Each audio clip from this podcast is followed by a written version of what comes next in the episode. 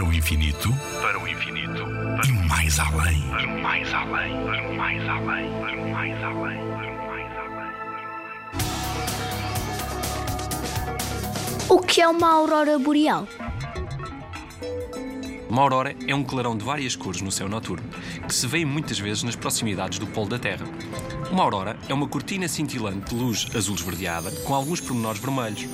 Parecem chamas a dançar no céu e podem estender-se por mais de 1600 km. As auroras são provocadas pelo Sol.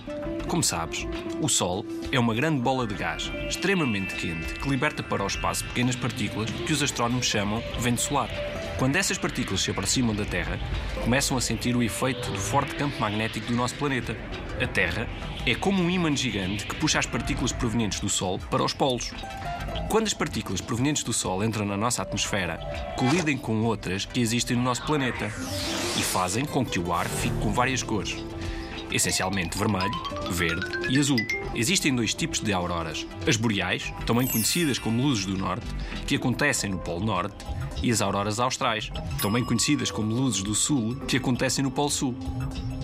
Nuno Milagaya, do Parque de Astronomia de Constância. Na Rádio ZigZag, há ciência viva, porque a ciência é para todos.